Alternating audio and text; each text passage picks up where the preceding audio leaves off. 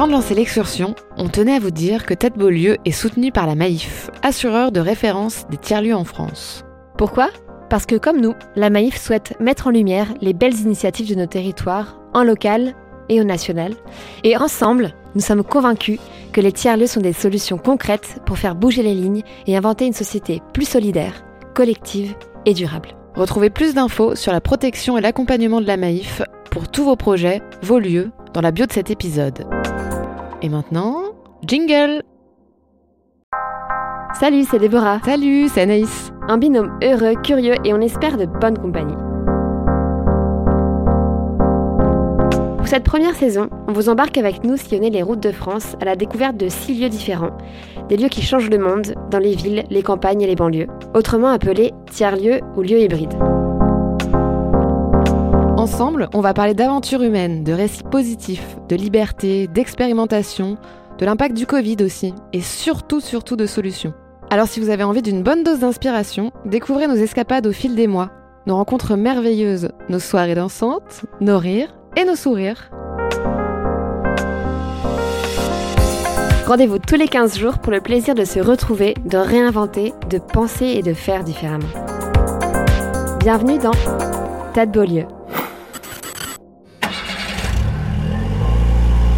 Nous voilà rendus dans ce quatrième épisode et cette fois-ci, après quelques heures de covoiturage, on change de décor et on pose nos valises en Normandie.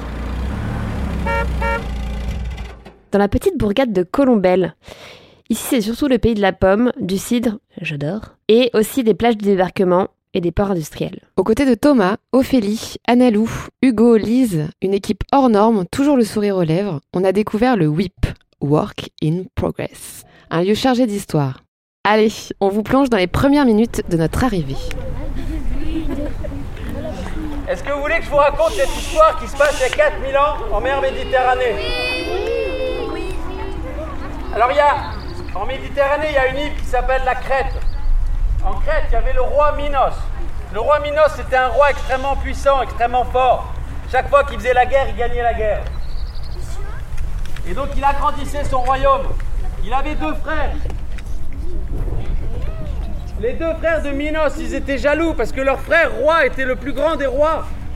Et ils voulaient prendre sa place.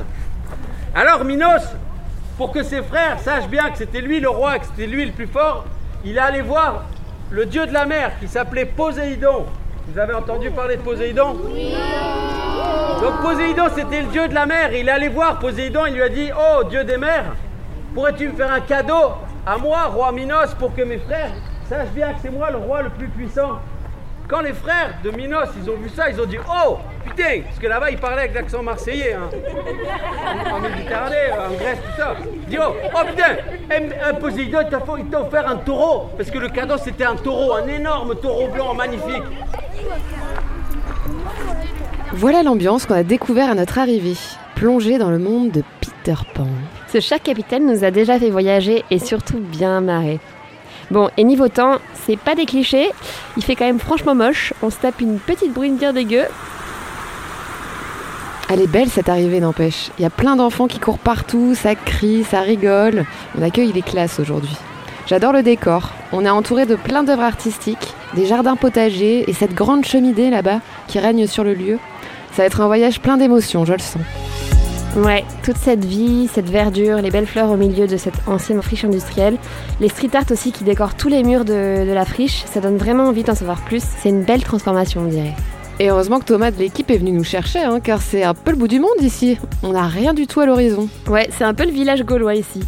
On est juste à côté de Caen, dans une banlieue prioritaire de la ville de Colombelle, un endroit bien longtemps déserté. Ici, c'était un haut lieu industriel il y a encore 30 ans. Celui de la Société métallurgique de Normandie. Ça s'appelle la SMN pour les intimes. Et du jour au lendemain, tout a changé quand l'usine a décidé de tout délocaliser en Chine. Mec, il allait dire qu'il allait faire euh, l'incroyable talent de France. Il, a- il allait cracher une goutte de feu. Bah, avant c'était la SMN. Et en fait, C'est quoi la SMN euh, c'était une fonderie de métal. Et euh, dans un grand bol, et bah c'est là où on refroidissait les, euh, le métal. Bah, salut, bienvenue. Moi, je m'appelle Hugo, je suis sociétaire et directeur du, WIP. Bah, la transformation, elle, a débuté en 93. Ça a d'abord commencé par un, choc énorme, puisque 6 000, plus de 6000 personnes étaient employées par la Société métallurgique de Normandie.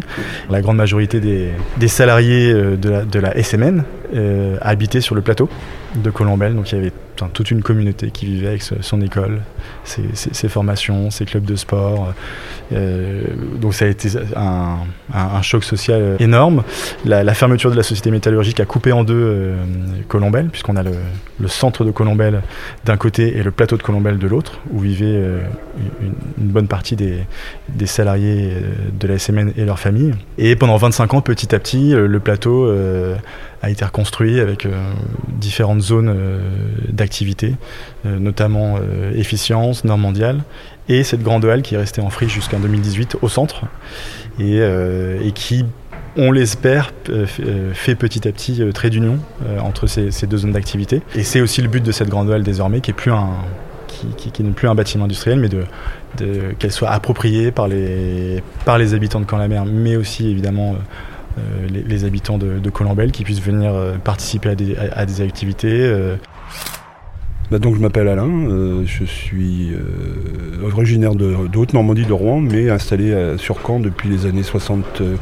1677. J'ai été pendant 35 ans instituteur. La retraite venant, pour ne pas devenir un légume, j'ai ressorti mon appareil photo et moi je me souviens des manifestations, des luttes. Je travaillais le jour où ils ont coulé la dernière poche d'acier, mais le soir à la télé, aux, infos, j'ai vu sur les infos régionales le, le, la manifestation, euh, tous les ouvriers qui descendent, avec, qui ont mis presque deux heures pour arriver jusqu'au conseil régional avec sur un, une plateforme euh, tirée par un tracteur qu'ils avaient ici, euh, la poche d'acier de 50 tonnes, euh, les gars avec les fumigènes, les gilets orange, les klaxons comme, enfin les, les sirènes, les trucs. Été terrible quoi. Et moi je pense que le temps passe et qu'il faut vivre avec le temps qui passe. Euh, quand on peut sauver des choses, quand on peut rappeler euh, des choses, il n'y a pas besoin d'amuser pour rappeler l'histoire d'un lieu. Alors, mon prénom c'est Patrick, mon surnom c'est Pacho, et ici je construis des boîtes, des grosses boîtes en bois. Je l'ai toujours vu gamin euh, à l'époque où c'était euh, la société de métallurgie normande, donc euh, c'est un lieu, enfin ouais, historique. Il y avait des, il y avait tous les ouvriers qui bossaient ici, cette, cette énorme usine, les lumières, parce que moi je suis jamais rentré à l'époque où elle fonctionnait, mais puis ça fait partie de l'histoire de Caen, c'est ce qui a amené énormément. Enfin bon, voilà, je vais pas refaire toute l'histoire de la SMN, mais c'est c'est un site magnifique euh, qui, a, été démonté et démantelé à, quand je vivais à Caen, donc euh, me retrouver face à ce, cet immense refroidisseur dans, dans, dans cette grande nef là, c'est je suis je suis super content de ça. Je sais pas pourquoi, mais voilà, c'est sentimentalement le site m'intéressait. Ah ouais, on mesure vraiment le passé de ce lieu. Et dire que des régions entières ont subi le même sort, c'est dur pour toutes ces générations qui n'ont connu que ça. Ouais, c'est sûr. Imagine, ici c'était l'industrie métallurgique, à d'autres endroits le textile, les mines. Tous ces changements ont marqué profondément de nombreux endroits partout en France. Et bien souvent, malheureusement, j'ai l'impression que la suite n'est pas vraiment envisagée. On laisse les gens comme ça, du jour au lendemain, un peu désemparés. Et pourtant, la vie continue. Il faut trouver le moyen d'avancer. Mais je comprends le traumatisme derrière tout ça.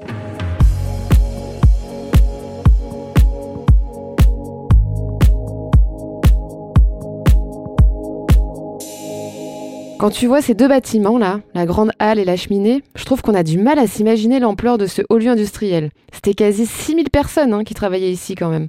Ouais, c'est pas rien. Mais t'inquiète, on aura le temps, Anaïs, de visualiser pendant notre visite privée. Moi, je me demande surtout comment tout a commencé. Comment les gens ont pu se dire euh, on va faire un, un tiers-lieu ici Pourquoi avoir voulu transformer cette friche qui dormait depuis plus de 30 ans? Le, le point de départ du projet, c'est une concertation publique. Le premier constat, c'est qu'il y avait beaucoup de monde donc, euh, parce que ce, cette grande halle qui, constitue, euh, avec le réfrigérant, les deux seuls derniers vestiges de, de la SMN, il y a beaucoup d'attentes autour du, de, ce, bah, de ce bâtiment patrimonial. Il y avait en fait de nombreuses idées, de nombreuses envies. C'est ici, en fait, euh, avec une pluralité d'activités, que bah, cette envie de, tiers-lieux qui ne soient pas mono-activités, mais qui permettent d'accueillir et d'évoluer, surtout, d'accueillir tout, tout type d'activités, mais d'évoluer, en fait. Les usages évoluent constamment ici et on ne sait pas dans deux ans ce qu'on fera exactement. Je suis Ophélie Desrolles et je suis la cofondatrice et la présidente du WIP. tous ceux qui nous ont rejoints sont ceux qui, euh, initialement, ont utilisé notre petit tiers-lieu de préfiguration qui s'appelle la Cité de Chantier, qui a été construit au pied de la Grande parce que la Grande elle était totalement inexploitable. Hein. C'était, euh, c'était la friche, mais la vraie, quoi. Euh, pas d'eau, pas d'élec, il n'y avait même pas de voirie pour s'y rendre, fallait traverser les champs. Tout était cassé à l'intérieur.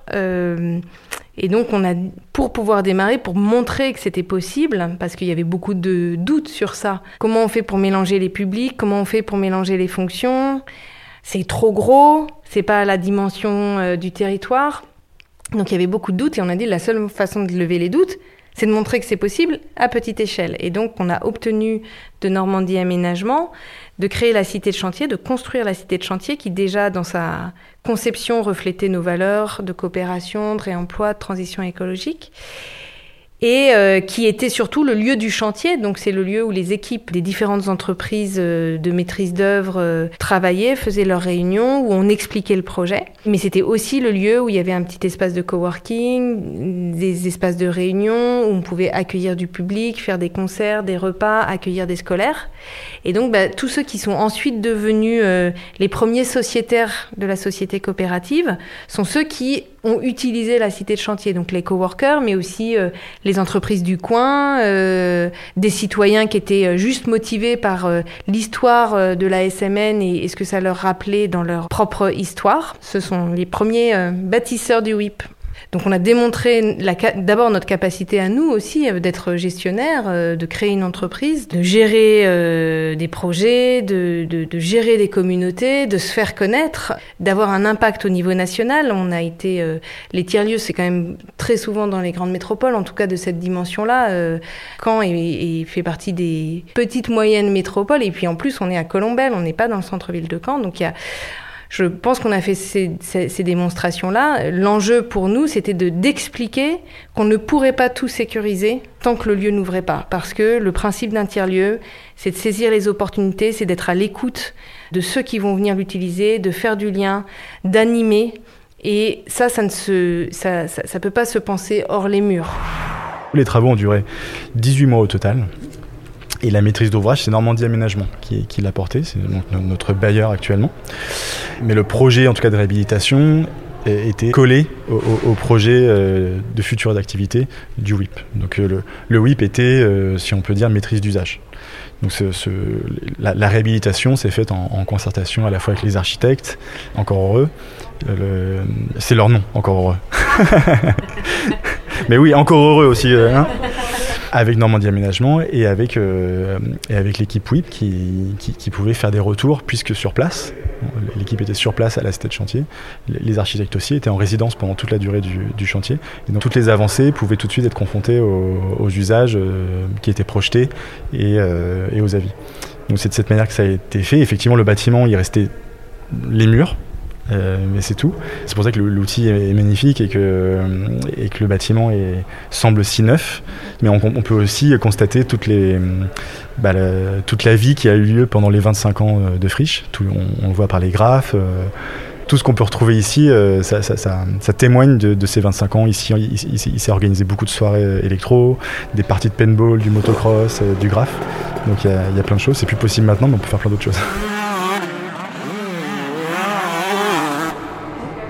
Très curieusement, il y a eu un film qui a été fait euh, par euh, Enefa, donc avec des, jeunes en réinsertion, enfin en réinsertion entre guillemets, mais qui ont produit un film écrit, réalisé.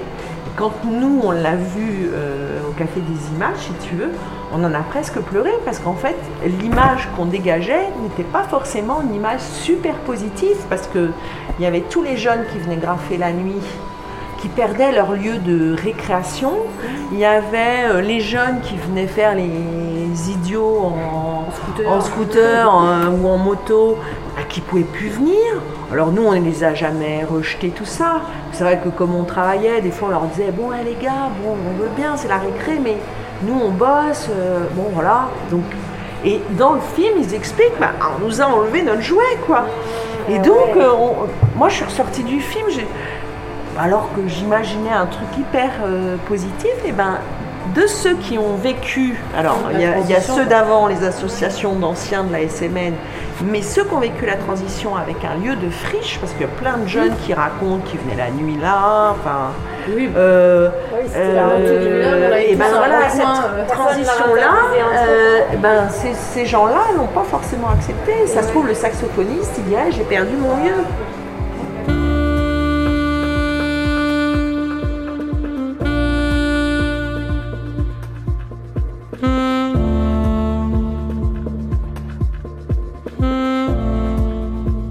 Petit à petit, eh bien, on arrive avec tous ces projets qu'on mène dans des champs différents à les regrouper et à faire en sorte qu'ils se rencontrent et se croisent sur des projets communs. Euh, que ce soit les participants euh, du projet 100% inclusion, avec nos coworkers, avec euh, des artistes qui viennent en résidence, et tout d'un coup ils se retrouvent tous à faire un chantier participatif pour faire du mobilier sur les espaces extérieurs. Donc voilà, c'est petit à petit que la mayonnaise prend. La, la- la dynamique d'attraction des publics et de permettre leur croisement et les échanges, c'est quelque chose qui se crée sur le temps long. On avait déjà une petite expérience avec la cité de chantier, mais là on a changé d'outil. Et donc il faut recréer des habitudes, il faut recréer euh, des repères aussi tout simplement euh, d'appropriation du lieu. Et c'est vrai que souvent on aimerait aller plus vite, on se remet tout le temps en question. Et euh, en fait il faut aussi qu'on accepte que ça va prendre du temps.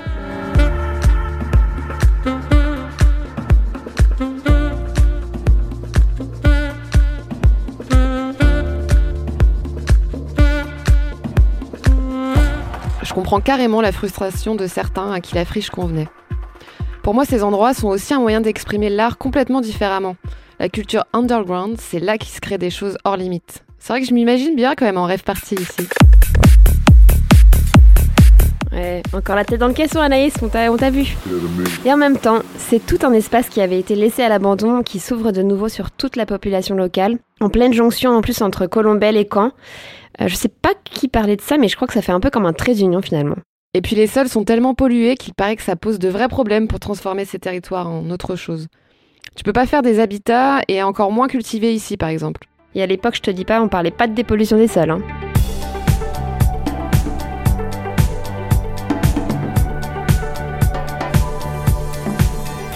Bref, et sinon, une petite virée en tandem, euh, ça te dirait? J'ai hâte de tenter l'expérience avec toi. En toute confiance, carrément. Je te vois douter un peu de ma capacité de coordination quand même. tu vas voir ce que tu vas voir, Débo.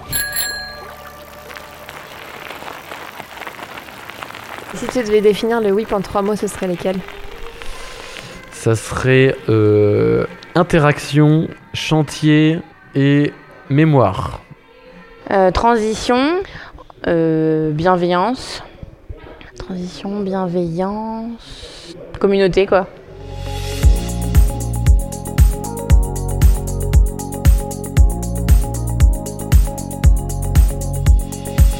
Moi, je pense que le temps passe et qu'il faut vivre avec le temps qui passe. Quand on peut sauver des choses, quand on peut euh, rappeler euh, des choses, il n'y a pas besoin d'amuser pour rappeler l'histoire d'un d'un lieu. Il y a un, passage de témoin avec euh, la jeunesse, qu'un lieu qui était un lieu de travail reste un lieu où il y a du travail, parce qu'il y a des gens qui viennent travailler ici, reste, soit aussi un lieu de loisir, et que le bâtiment et les gens qui y travaillent font tout pour qu'on garde la mémoire. Et je pense que la mémoire restera plus vive si on la fait autour de choses festives, autour de choses euh, modernes, que simplement par les anciens qui disparaissent les uns après les autres. Que des jeunes se soient investis sur un projet, sur euh, du réemploi, sur euh, une éthique, etc. Enfin, je veux dire, c'est- vivre avec son temps, c'est vivre un peu, en, même un petit peu en avance. C'est montrer des exemples, je trouve, une volonté d'une continuité, même si c'est pas une continuité industrielle. Je m'appelle Anna Lou, je suis bénévole euh, au WIP euh, sur le Media Lab, sur le projet radio du Media Lab. Je trouve ça génial qu'il y ait un projet comme ça. Je pense que c'est ce qui fait que quand on commence à, à rentrer en ébullition, c'est des projets comme le WIP qui, qui permet de, ouais, de fédérer et de dire euh, ah ben regardez, il se passe des choses aussi ici et, je pense que c'est le début de quelque chose de très très grand. Et je pense que moi dans ma tête je me dis il y a eu Bordeaux dans les années 90 qui a commencé à évoluer, ensuite il y a eu Nantes, ensuite il y a eu Rennes. Puis là, bientôt, il y aura Caen. Donc Marc euh, Potier, maire de, Colombelle, euh, élu aussi à, à Caen-la-Mer, euh, vice-président en charge de la culture. Euh, Quand je vois euh, les programmations qui sont proposées, aussi bien par le WIP, cette coopérative gestionnaire du lieu, mais aussi par la ville de Colombelle qui est présente via un musée numérique, la microfolie, via sa propre programmation euh, culturelle. Euh, c'est génial. C'est génial parce que il y a des habitants de Colombelle qui viennent ici, mais aussi d'autres personnes, pour éviter un peu ce côté presque endogame. Un tiers-lieu, c'est pour moi une sorte euh, d'espace ouvert, de, grand salon où on doit se sentir bien, où on doit partager euh, des expériences, euh, où on doit venir avec une envie d'être ensemble, de penser ensemble, de construire ensemble, et j'allais dire peu importe le domaine, peu importe le sujet.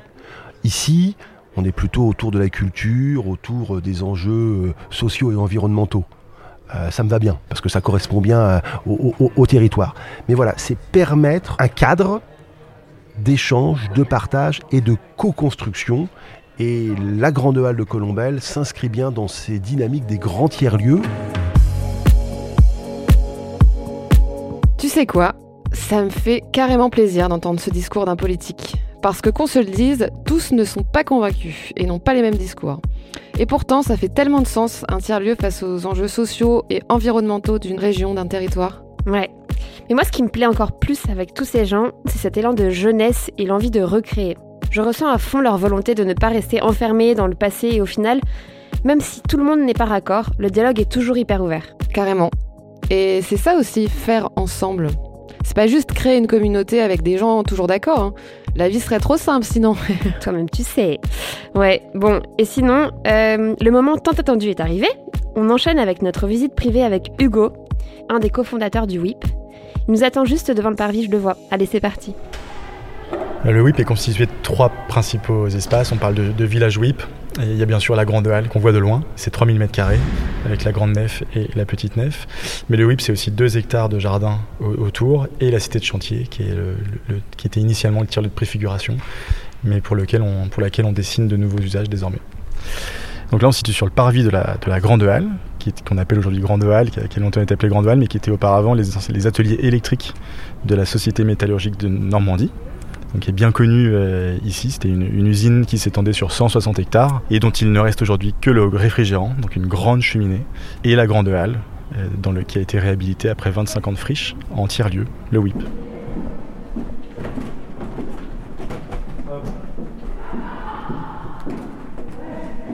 Alors ici, on se trouve dans la grande nef, c'est l'espace le plus vaste de, de la grande halle. On s'y perd, hein, grande nef, grande halle. Mais la grande nef, c'est l'espace événementiel qui, euh, qui s'étend sur 1000 mètres carrés, qui nous permet à la fois d'organiser, d'accueillir des manifestations culturelles. Et c'est aussi un lieu qui est essentiel à notre modèle économique, puisqu'il nous permet de, de- d'accueillir des entreprises, des associations. On privatise le, le lieu pour des événements professionnels euh, ou privés.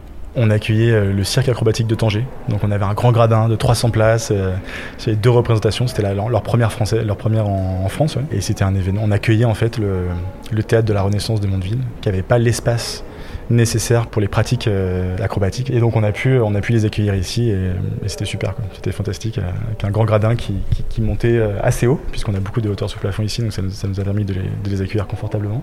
Mais on peut aussi trouver, organiser des cocktails, des conférences, des concerts, des balles. Je pense pas qu'il y ait d'activités qu'on puisse pas faire. On peut aussi on peut imaginer du sport.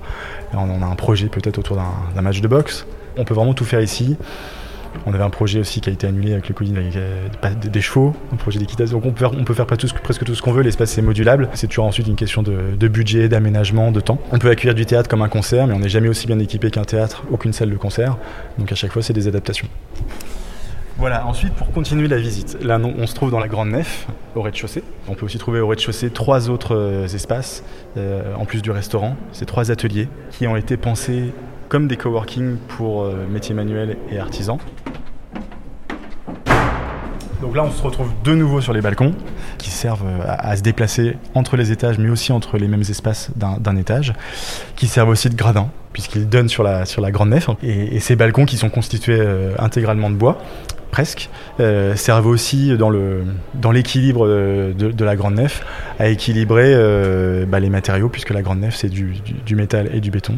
Et donc le, les balcons apportent un peu de chaleur. Eh bien, au total, sur les deux espaces de coworking, on a, euh, on près de 50 euh, coworkers On a plus de place, environ 80. Et ici, on se trouve dans le premier espace de coworking. C'est des bureaux attitrés, donc c'est en open space, en bureau ouvert. Mais euh, chaque coworker a son, bureau attitré, dédié. Il peut installer son écran, son matériel, ses dossiers, comme à la maison. Mais toujours avec des, possibilités d'interaction euh, simples avec les autres, coworkers. Donc l'équipe WIP, on est, on est installé ici. Ici, on retrouve des graphistes euh, qui sont indépendants. On retrouve Geon, qui est un cabinet d'études en, en, certification euh, environnementale. Et on retrouve un imprimeur, on retrouve une, une entreprise, deux salariés d'une entreprise de maintenance euh, de parcs photovoltaïques. Donc c'est assez, assez varié. Il y a à la fois des indépendants et à la fois des salariés détachés. Ici, on se trouve désormais en face des planches. Les planches, c'est deux espaces mitoyens, des loges et des vestiaires qui permettent d'accueillir des compagnies, euh, des artistes en résidence. C'est canon. Ce mélange qu'ils ont réussi à faire entre la conservation de l'histoire de la friche, tous ces street art sur les murs, les terrasses en bois, hyper aériennes, et la récup par-ci, par-là, pour diminuer l'empreinte carbone des travaux, tu m'étonnes que les travaux aient presque pris un an et demi. En tout cas, moi j'adore le mélange béton, bois, fresque sous ces immenses hauteurs. C'est hyper coloré et ça donne un contraste assez stylé. Et en parlant de multi-activités, ici c'est Byzance. Il y a vraiment mille trucs à faire et plein plein de structures différentes. On embarque pour un tour des popotes? Si vous deviez définir euh, le WIP en trois mots, ce serait lesquels? Moi, ce serait euh, la friche, euh, les arts et les, ouais, les rencontres intelligence, jeunesse, mais dans le bon sens du terme, et puis, euh, oui, apporter peut-être des regards différents. Enrichissement, c'est ça dont on a besoin. Le WIPS, c'est un lieu ressource, donc il faut qu'on mette à disposition ces ressources-là. Et il y a plusieurs ressources. Il y a l'infrastructure, le lieu qui permet de faire, qui permet d'expérimenter. Il y a euh, la ressource de l'écosystème qui permet de mettre en lien, euh, de faire des projets communs.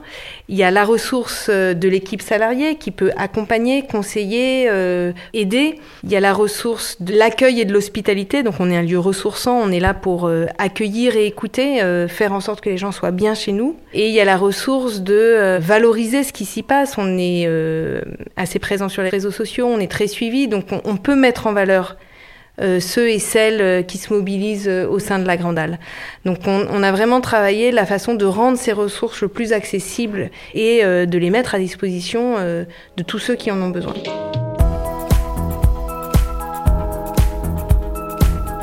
Alors moi je suis en effet le responsable de la microfolie colombelle, je suis arrivé d'ici il y a un an et demi à peu près, en même temps qu'on fait l'ouverture de la microfolie. Euh, donc c'est un équipement euh, culturel autour donc du patrimoine, de la culture, de l'art et du numérique. Et euh, à l'origine, en fait, les microfolies, c'est un projet du ministère de la Culture euh, qui est coordonné par la Villette, donc à Paris.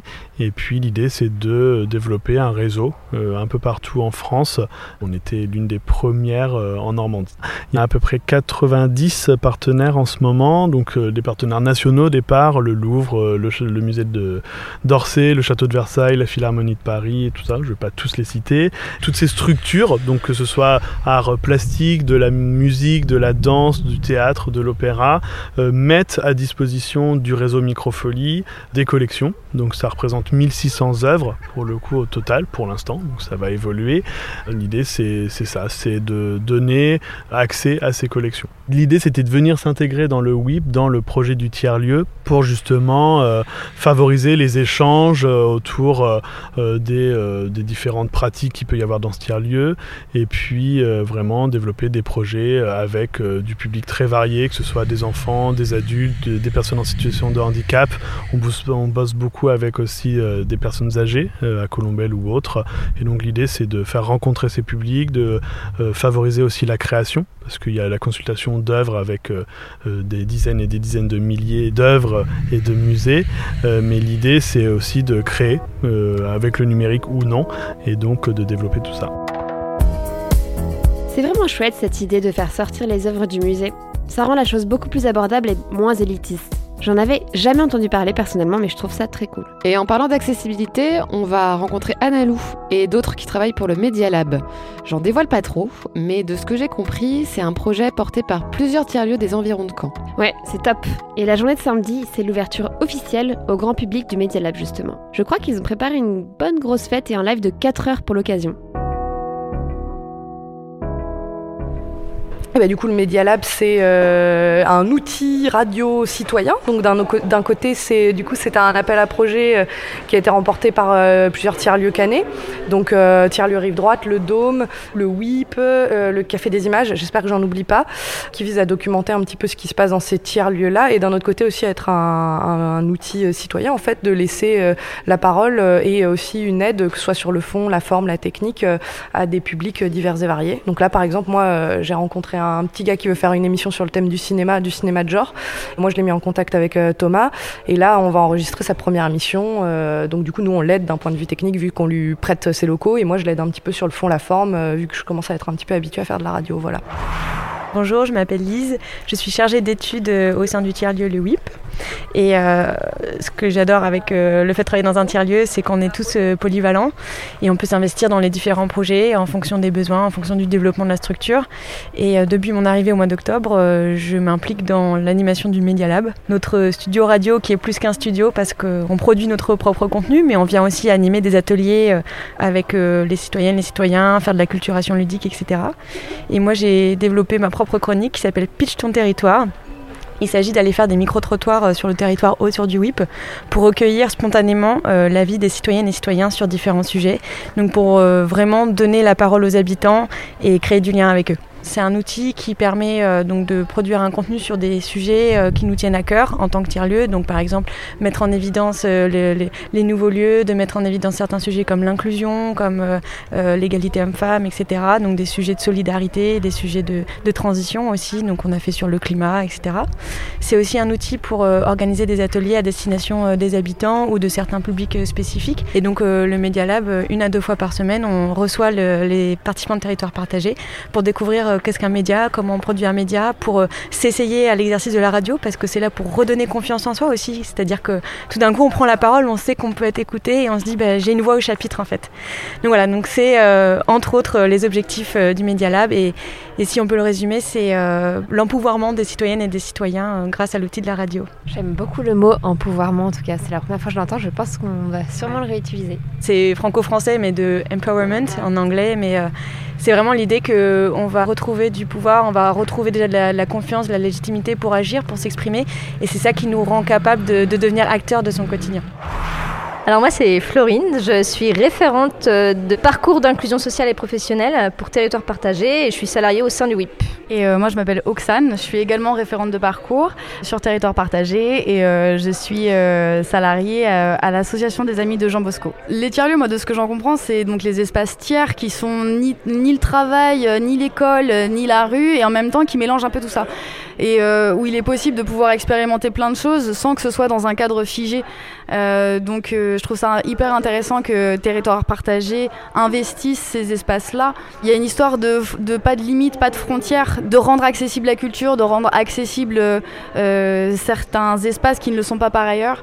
Et parfois c'est plus facile pour une personne de participer à une activité dans un tiers-lieu que d'aller dans une institution ou que d'aller même dans un restaurant pour partager un repas avec euh, d'autres personnes ou avec euh, un référent de parcours par exemple? Moi quand je suis arrivée travailler ici, on m'a répondu à la question bah, un tiers-lieu, euh, en gros tout est possible. Donc j'ai retenu ça, on m'a dit tu proposes et c'est faisable, ça sera faisable. Dans toutes les manières, on essaiera de rendre possible ton projet.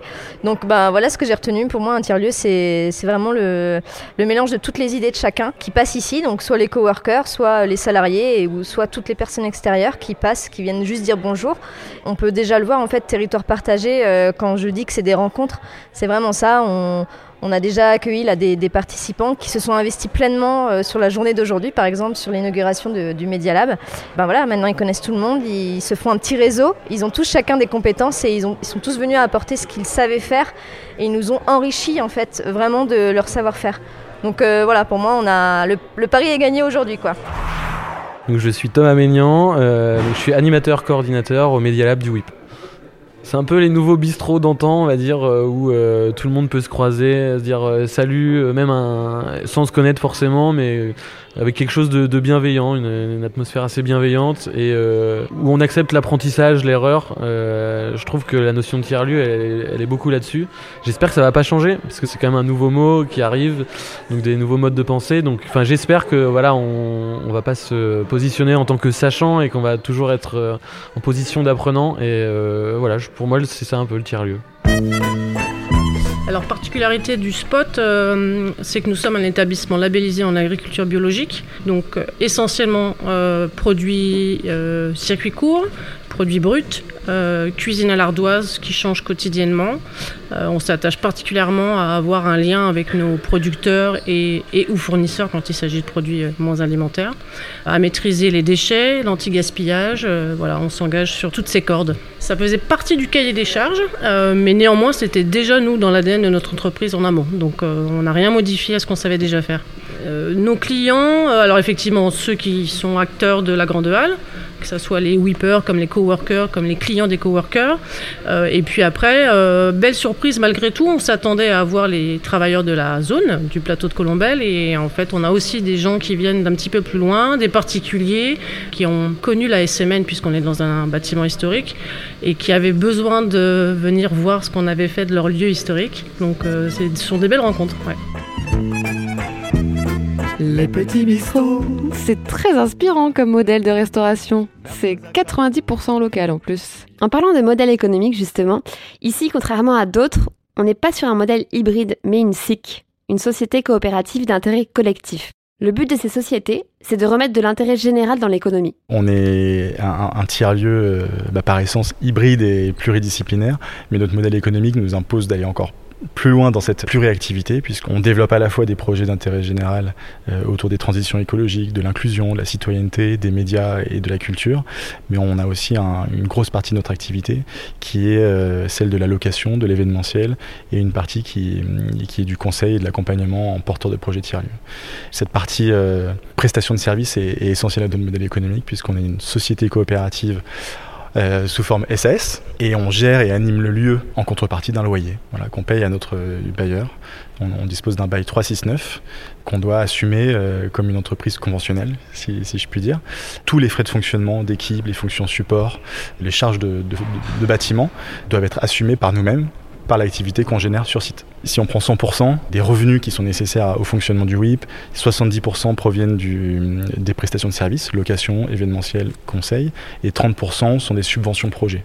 Donc c'est des, subventions dont on bénéficie qui viennent couvrir euh, les coûts des projets d'intérêt général, la fabrique de territoire et notamment ce qui nous permet de déployer le, Media Lab, euh, notre programmation culturelle, le projet culturel qui est, géré par Juliana, et d'autres activités autour du réemploi de matériaux euh, avec Valentin et Julia ici.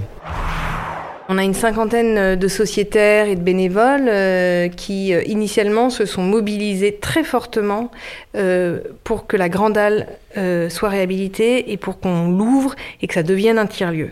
De 2016 à 2019, il y a eu une énergie de dingue puisqu'il n'y avait personne de salariés, on était tous bénévoles. Pauline et moi, on a réussi à se salarier au bout de deux ans et on avait énormément, enfin la, la tâche était trop grande pour nous, donc tous ces sociétaires et bénévoles on fait des groupes de travail, euh, on fait tout court euh, la com, euh, les travaux en partie, les aménagements. Donc il y a eu une énergie folle. L'équipe ensuite s'est structurée avec aujourd'hui 12 salariés. On a changé d'organisation sans l'avoir vraiment pensé et réfléchi, c'est-à-dire que tout d'un coup il y avait une équipe de salariés dont c'était la mission et qui était rémunérée pour faire tourner la boutique.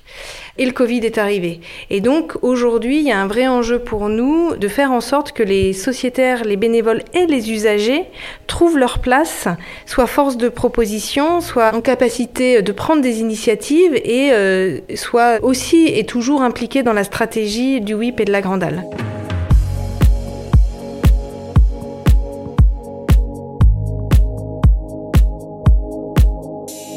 Ce modèle démocratise à fond le pouvoir des sociétaires, qui peuvent s'investir à titre personnel, C'est aussi ouvert aux entreprises, aux institutions, au pouvoir public en général. Tous ceux qui veulent s'investir dans un projet en gros. C'est plutôt ouvert à tout le monde si je résume. C'est un peu le modèle d'entreprise de demain finalement tout ça. Mais ça a seulement 20 ans d'existence, il y a encore pas mal de choses à éclaircir et à mettre en place il semblerait. En tout cas, Hugo me disait même que la dynamique des tiers-lieux allait faire avancer l'utilisation du statut et je crois qu'il bosse sur ça avec plusieurs autres tiers-lieux en France. On a toujours à apprendre, c'est ça qui C'est un peu mon, guide, euh, de continuer à, rester vivant. Et rester vivant, c'est apprendre des choses, c'est profiter des choses, c'est discuter avec les gens, partager, euh, essayer toujours de, mettre un côté positif euh, dans, mon quotidien.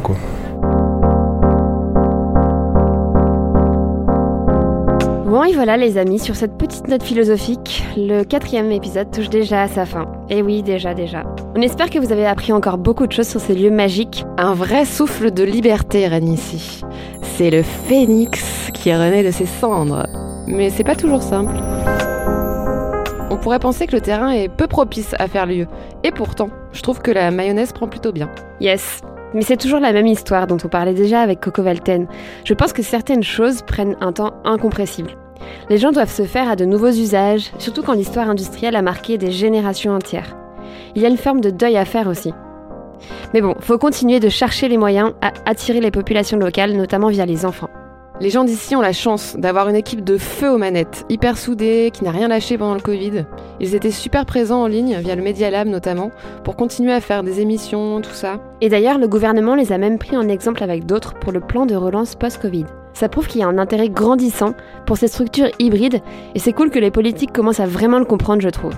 Aujourd'hui, le WIP, c'est 30% de subventions et 70% de fonds propres. Et ils veulent faire encore mieux pour garder leur indépendance. Dans le futur, je vois quand même un vrai enjeu à ne pas dénaturer ces lieux hautement citoyens. Attention à ce que les institutions n'aient pas trop la main mise dessus. Ouais, en tout cas, faut vraiment continuer d'expérimenter. Bon, et après ces trois jours intenses, et l'ouverture du Media Lab qui a fini très tard dans la nuit, on va reprendre le tandem pour la prochaine aventure. J'espère secrètement qu'on pourra faire une prochaine saison à vélo, mais j'ai encore du boulot pour la convaincre, les amis. et c'est encore. À bientôt! Merci d'avoir écouté ce nouvel épisode de Tête Beaulieu. Un grand merci à l'équipe de Grande Contrôle pour leur confiance et leur accompagnement depuis le début de l'aventure. Merci à François Touchard pour le mixage, à Hux et Michon pour les musiques originales. Merci aussi bien sûr aux équipes du WIP de nous avoir accueillis pour ce séjour incroyable. Si vous avez aimé ce podcast, n'hésitez pas à mettre 5 étoiles sur les plateformes d'écoute, ce serait vraiment un gros coup de pouce pour le projet. Et en attendant le prochain épisode, vous pouvez nous retrouver sur les réseaux sociaux, Instagram et LinkedIn. Toutes vos remarques, recommandations, petits mots doux nous aident à avancer. Et donc n'hésitez vraiment pas à nous laisser vos petits messages. À bientôt dans le prochain épisode. À très bientôt.